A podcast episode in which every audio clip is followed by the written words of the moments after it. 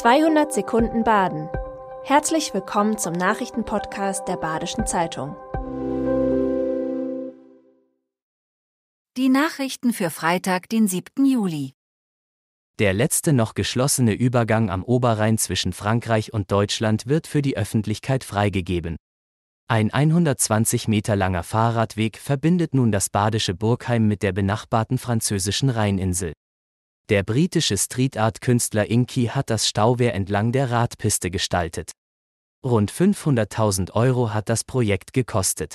Von der ersten Idee bis zur Umsetzung dauerte es 20 Jahre. Passend dazu werden 2023 60 Jahre französisch-deutsche Aussöhnung gefeiert. Die Nachfrage nach dem Nachttaxi aus Freiburg ins Umland ist zurückgegangen.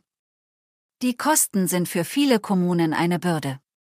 42 Euro pro Fahrgast zahlt die Stadt Staufen, für den Nutzer sind es nur 4 Euro. Das Angebot finanzieren größtenteils die Kommunen und die VAG. Die Zahlen waren zeitweise um mehr als 50 Prozent zurückgegangen. Bei einigen Strecken im Umland lässt sich jedoch eine leichte Zunahme feststellen. Die sinkenden Fahrgastzahlen könnten daran liegen, dass das Angebot nach der Corona-Pandemie bei zu wenigen jungen Leuten bekannt ist. Um diesem Trend entgegenzuwirken, informiert die VAG verstärkt über das Angebot. Im Oktober plant die VAG, die zu erwartende Kostenentwicklung zu informieren. Laut VAG ist abzusehen, dass im Herbst im Taxigewerbe die Kosten steigen. Die 21-jährige Julia Noll aus Buggingen wurde am Donnerstag im Konzerthaus Freiburg zur 73. Badischen Weinkönigin gewählt. Die studierte Weinmarketing-Fachfrau stammt aus dem dortigen Weingut Noll. Sie setzte sich gegen Alisa Höll und Katharina Bruder aus der Ortenau durch. Aufgabe der drei Kandidatinnen war es, ihr Weinwissen unter Beweis zu stellen. Die erste Amtshandlung von Noll folgte gleich im Anschluss auf die Wahl. Sie eröffnete das Weinfest rund um das Freiburger Münster.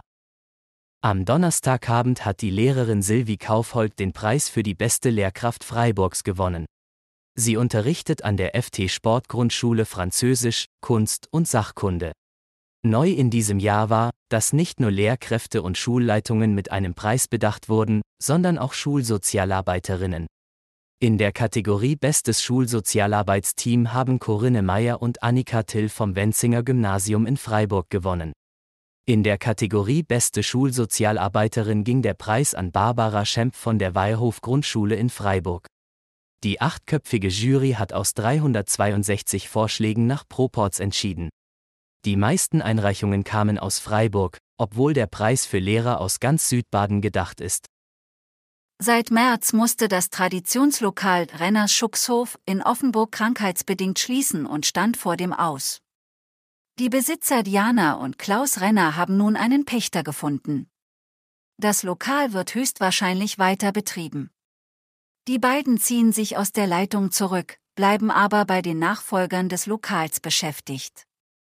Einige Gaststätten im Offenburger Umland mussten aus unterschiedlichen Gründen dauerhaft schließen. Das war 200 Sekunden Baden. Immer montags bis freitags ab 6.30 Uhr. Aktuelle Nachrichten rund um die Uhr gibt's auf der Website der Badischen Zeitung badische-zeitung.de.